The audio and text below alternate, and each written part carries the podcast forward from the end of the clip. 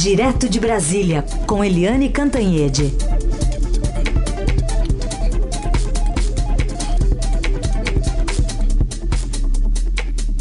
Oi, Eliane, bom dia. Bom dia, Raíssen, Carolina ouvintes. Bom dia, Eliane. Vamos começar falando então sobre os bastidores, né? O que a gente viu foi uma vitória do governo, conseguiu-se é, permanecer é, o texto do jeito que saiu da Câmara lá no Senado, nessa aprovação, mas qual foi o custo interno dessa articulação? Pois é, o custo interno é que a gente ouviu ontem aqui na Rádio Eldorado o Major Olímpio, que é o líder do PSL no Senado, e um homem dali, da linha de frente do bolsonarismo, tudo que ele falou. Que se não ficasse o COAF na justiça, que ele poderia renunciar a, ao partido, à liderança, até renunciar à vida pública, à política e tudo.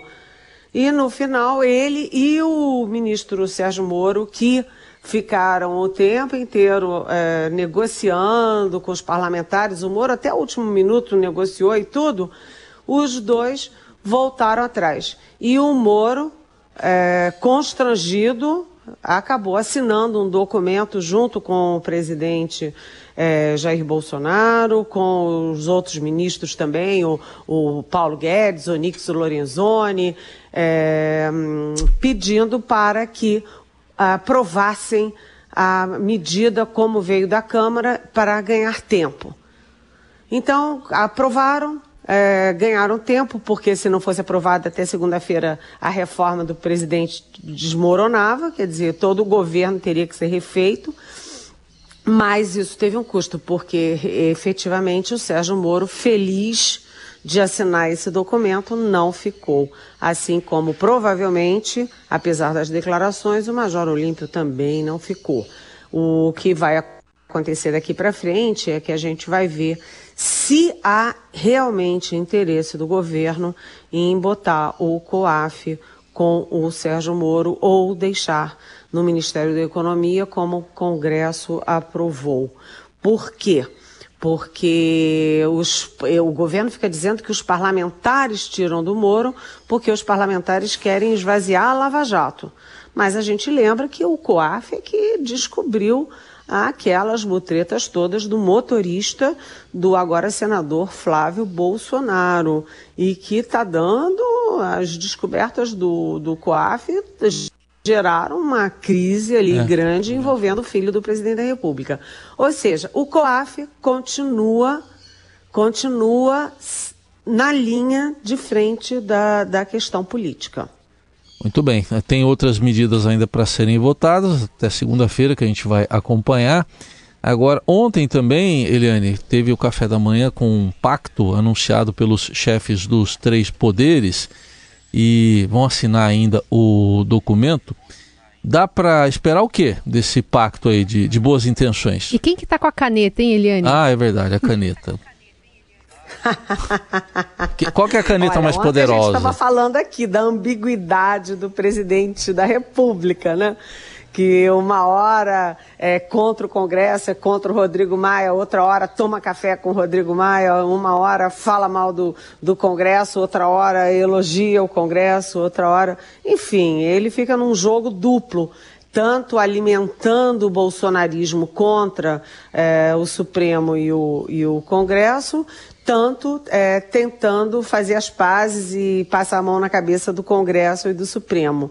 E ele sugeriu esse pacto. Olha, nos meus longos anos de praia, gente, eu ouvi a vida inteira falar em pacto. Todo governo que está em dificuldade, que está em algum aperto, fala logo num pacto republicano, o pacto de governabilidade. Isso vem desde o Sarney. Sarney, Fernando Henrique, Lula, Dilma, todo mundo. O único pacto que eu realmente é, me lembro que deu certo, um pacto, realmente pacto republicano, foi o, o governo Itamar Franco. O governo Itamar Franco, que após o impeachment do, do Fernando Collor, ele foi sim um pacto em que todas as frentes políticas se empenharam em é, proteger o governo, garantir as aprovações no Congresso que eram necessárias, garantir as ações é, econômicas necessárias. Aquilo foi um pacto. A única, única força política que se recusou a participar desse pacto foi o PT. Agora, os outros pactos são para tirar foto, para ocupar manchetes e para todo mundo dizer que é bonzinho. No fundo, no fundo, esse pacto que foi sugerido ontem tem cinco itens. Os dois primeiros são a reforma da Previdência e a reforma tributária. E aí já começa o problema. Como é que o presidente do Supremo Tribunal Federal vai assinar um pacto pela reforma da Previdência se depois dela aprovada no Congresso é, o Supremo vai ter que julgar várias ações que são, serão fatalmente é, entregues ao Supremo. Quer dizer, ele antecipa a votação do Supremo? É complicado isso. Ah, aliás, a proposta de pacto começou há três meses com o Dias Toffoli, presidente do Supremo. Ele que ofereceu essa proposta de pacto, porque o ambiente político está muito deteriorado, o ambiente econômico está muito deteriorado, as pessoas estão muito é, insatisfeitas, há uma insatisfação geral da sociedade, e o Dias Toffoli ofereceu esse pacto por isso. E agora, o, o, por que, que o, o, o, o por que, que o Bolsonaro não quis fazer? Porque reproduzia o pacto que o, que o Lula fez com o Gilmar Mendes quando era presidente do Supremo. E o Bolsonaro não quis fazer nada que fosse parecido com o Lula. E agora, três meses depois, o Bolsonaro, numa situação política delicada, porque erra muito, etc., mas revigorado pelas ações de domingo, essas manifestações de rua, Agora interessa ao Bolsonaro tocar esse pacto, até porque qualquer pacto, o grande beneficiário é o presidente da República. Os outros poderes, é, de certa forma, manifestam é, apoio às ações de governo, aos programas de governo. No fundo, um pacto é isso. Agora, o Rodrigo Maia já botou o pé, assim, já botou um freio nisso, dizendo que vai colocar as duas propostas de pacto, tanto a do Toffoli quanto a do Rodrigo Maia, para os líderes, que vai depender dos líderes aprovar ou não. E o Bolsonaro, ontem de noite, já veio com essa história. Olha, eu tenho a caneta, eu mando mais do que o Rodrigo Maia. Ou seja, é um pacto, mas vai ser esse é, essa é, é, um casamento que vai ter briga todo dia. De manhã toma café, de noite briga, aí um dorme numa, num quarto, o outro dorme na outra.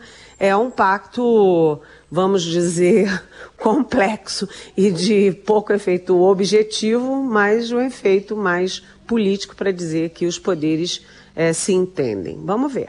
Eliane, você que está um bom tempo aí em Brasília também, chamando atenção além da política, a, o crescimento dos casos de dengue. Quer dizer, explodiu a dengue aí em Brasília? Pois é, Heisen, você sabe que isso é uma coisa assim chocante quando as pessoas perto da gente começam a ter a doença, né? É, toda hora, o próprio contínuo aqui da redação do Estadão, é, o nosso contínuo teve a dengue e a gente tá, tem uma relação aí de 21 mortes esse ano, 21 mortes de por dengue em Brasília, capital da República. No ano passado, no mesmo período, foi uma morte, ou seja, pulou de uma para 21 mortes, considerado só até 18 de maio. Além disso, é, no ano passado, além de uma morte, teve dois casos muito graves que correram risco de morrer. Né? E esse ano foram 31 casos muito graves, correram risco de morrer, sobreviveram, mas foram muito graves. Ou seja, já são 52 casos gravíssimos de, de dengue no Distrito Federal. É, o, nos anos anteriores era dengue tipo 1. Agora o vírus se, é, se, enfim, se sofisticou e a gente está tendo a, a, a, dengue tipo 2. O cruel dessa história é que Brasília tem um orçamento próprio, né? Um, é, um, é um, uma unidade da federação rica né? E são os funcionários públicos mais bem pagos do país. E todo mundo sempre é pego de calça curta. Desde janeiro, a dengue já estava sinalizando que vinha muito forte. O, a estrutura do governo não se moveu, a Secretaria de Saúde está uma bagunça, é, já teve duas demissões. Um, o, o, diretor pediu demissão, a outra ontem foi demitida. E sabe como é que estão resolvendo o problema? Montaram tendas tendas nas cidades satélites, ou seja, nos bairros mais é, pobres da periferia do Distrito Federal, para atender em emergência as pessoas. E isso, tenda na rua, é, já é, já caracteriza uma epidemia. E isso na capital da República. Eu acho muito grave e acho que é, não dá para ter chegado a isso. Chegamos e agora é correr atrás do prejuízo com tenda, né? Bom, às 9h25, Eliane, vamos fazer uma pergunta aqui de um ouvinte. Tem, a gente tem a notícia aqui de que a força-tarefa de intervenção nas penitenciárias ficará no Amazonas por 90 dias, né? Uma autorização que foi publicada hoje no Diário Oficial da União para dar suporte, né, aos presídios de Manaus. 55 pessoas já morreram só nessa semana lá. O governo já confirmou a transferência de alguns presos ligados a uma facção criminosa. E nesse contexto, o ouvinte José Bento Vasconcelos pergunta aqui: qual será a responsabilidade da Humanizare, empresa que faz a gestão prisional no Amazonas, que tem contratos milionários com o governo do estado? Oi, Bento, excelente pergunta. Sabe por quê? Porque a tutela dos presos, né, a responsabilidade sobre os presos é do Estado brasileiro. Se essa, se as penitenciárias são é, concedidas à iniciativa privada, isso não significa que o Estado não tenha responsabilidade. E uma das responsabilidades do Estado é exatamente né, fiscalizar, cobrar e eventualmente punir a concessionária que está cuidando disso. É, é um teste para saber como é que funciona. Nos Estados Unidos, as penitenciárias são é, todas concedidas à iniciativa privada. Mas será que no Brasil está funcionando? O governador da, do Amazonas diz o seguinte: ah, não, nós fizemos tudo direitinho, mas é que eles estavam dentro da mesma cela e se mataram. Peraí. Se fosse um que matasse o outro dentro da cela, era um episódio. Agora, se você tem 55 mortes, isso não é um episódio, isso é um massacre é, de pessoas que estavam sob a tutela do Estado. E, além disso, agora o juiz Sérgio Moro, que está no exterior, ele autorizou a vinda é, a distribuição né, de nove líderes dessa facção por penitenciárias de segurança máxima. Eles chegaram ontem a Brasília e serão agora distribuídos, mas eles não falaram ainda para onde. Eu achei ótima a sua pergunta. É uma coisa que é um dos focos nessa crise, nesse massacre, é o fator iniciativa privada tomando conta de penitenciária. Tem mais uma pergunta de ouvinte aqui. O Roberto Donizete fala sobre Adélio Bispo de Souza. Segundo ele, o fato deveria ser averiguado porque paira uma dúvida no ar sobre quem paga os advogados. Segundo ele, é muito estranho, merece explicações. O que, que você acha, Eliane? Oi, Roberto Donizete, bem-vindo, boa pergunta.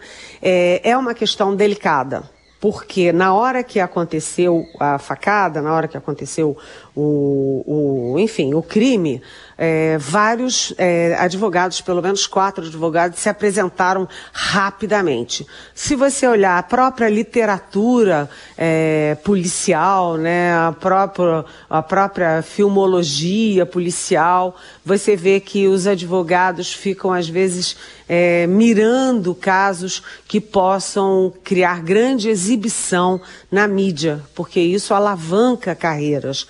Então, é possível que isso tenha acontecido, é possível. Agora, por que, que não se fala do, dos honorários, etc, etc? Porque há cláusulas de sigilo nesses contratos de advogados. Então fica sempre uma pulga atrás da orelha, mas a suposição até agora, até porque isso foi investigado pela Polícia Federal e foi muito bem investigado, pode ter certeza. Até agora o indício é de que os advogados estão aproveitando para ter os seus 15 minutos de fama. Muito bem, essa é a Eliane Cantanhede respondendo as perguntas dos ouvintes. Se você quiser mandar a sua, o, a hashtag é Pergunte para Eliane no Twitter, por exemplo, ou nas outras redes sociais, ou ainda pelo WhatsApp, o 11 99481 1777. Eliane, obrigada, viu? Até amanhã. Tchau. Obrigada, beijão.